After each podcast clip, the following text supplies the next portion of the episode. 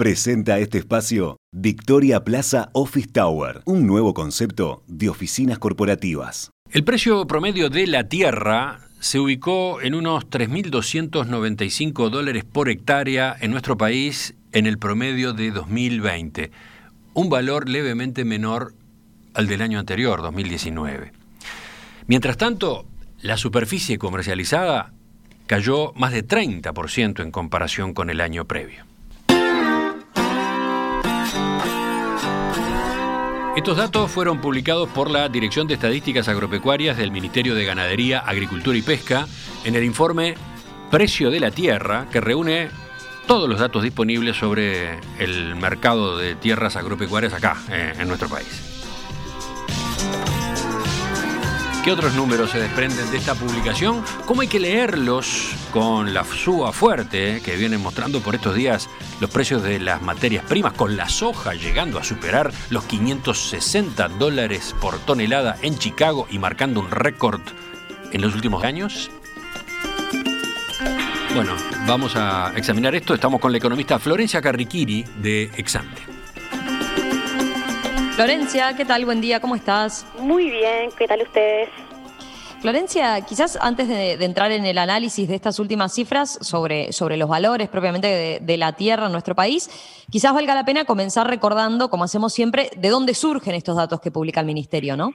Sí, es verdad. A ver, eh, como hemos explicado otras veces, la, información oficial de la Dirección de, Estadísticas Agropecuarias es eh, elaborada a partir de, de los datos de la Dirección General de Registros, que incorpora todas las compraventas de tierras registradas de 10 o más hectáreas, con lo cual se trata de la información disponible más completa sobre el mercado de tierras. Muchas veces en la prensa se comentan percepciones del mercado o, valores puntuales de algunas transacciones, pero que no son representativas del mercado en su totalidad, ¿verdad? Por eso a la, a la hora de analizar la evolución del mercado de tierras en Uruguay, esta es la información que habitualmente se, se usa, aunque como siempre al hablar de valores promedio, estamos combinando información de, distintos tipos de transacciones, tanto en, dimensiones como, como en características, con lo cual, eh, de vuelta, es importante mirar los valores promedio para capturar tendencias, pero también analizar qué está pasando a nivel de valores por zona o por uso productivo para entender mejor lo que está sucediendo al interior del mercado.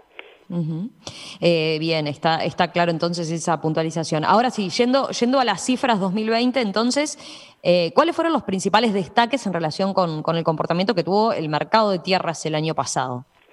Bien, como decía Emiliano antes, el, precio promedio de la tierra en el año pasado se ubicó en casi 3.300 dólares por, por hectárea.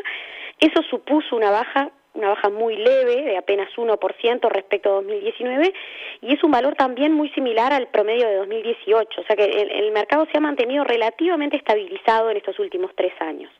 Ahora, el, otro elemento importante es que 2020 fue un año con muy baja actividad, se vendió un 32% menos de hectáreas en 2019, concretamente eh, se vendieron unas 153 mil hectáreas el año pasado, que es un número realmente bajo en términos históricos, es solo superior al mínimo que se registró en, en 2016. Bien, es un, dato a tener en cuenta esa menor transacción. Florencia, eh, antes comentabas que, más allá de lo que muestran los valores promedio, eh, al interior mismo del mercado hay precios y dinámicas diferentes, ¿no? En función del tipo de tierra, por ejemplo. Eh, ¿Qué mostraron las cifras de 2020 en ese sentido? Sí, a ver, claramente hay muchas variables que juegan en, la formación de precios de la tierra. La, ubicación, por supuesto, el potencial productivo, las características del predio, la escala, es decir, el tamaño, son todos elementos que inciden en, el precio.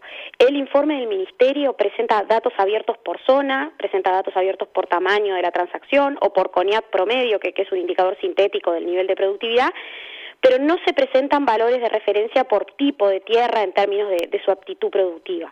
De todos modos, a ver, a partir del análisis de los datos sí se pueden extraer algunas conclusiones.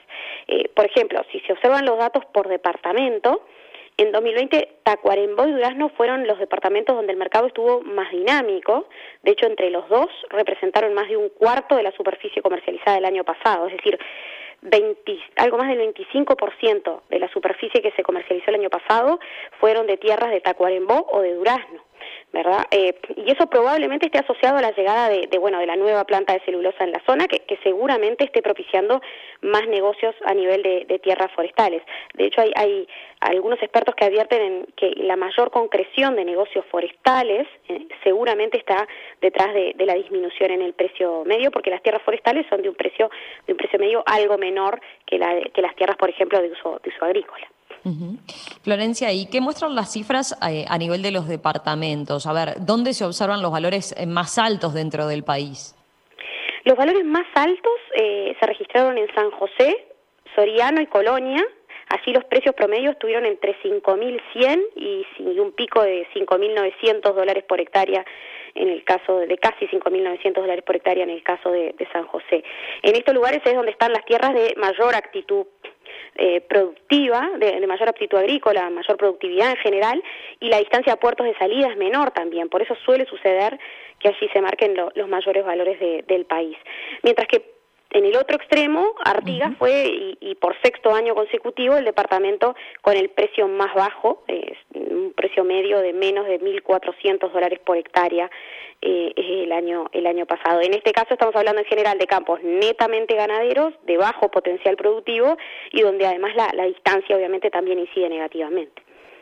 Florencia, antes de terminar, eh, quería preguntarte por, por un elemento que, genera expectativa en el sector, que, es la fuerte suba que, vienen mostrando los precios de las materias primas, ¿no? Recién lo, señalaba Emiliano en la introducción, con las hojas llegando a superar los 560 dólares por tonelada en Chicago en, estos últimos días, marcando un récord eh, de, los últimos años. ¿Cómo pueden jugar entonces, cómo puede jugar este repunte de los valores de los commodities en los precios de la tierra?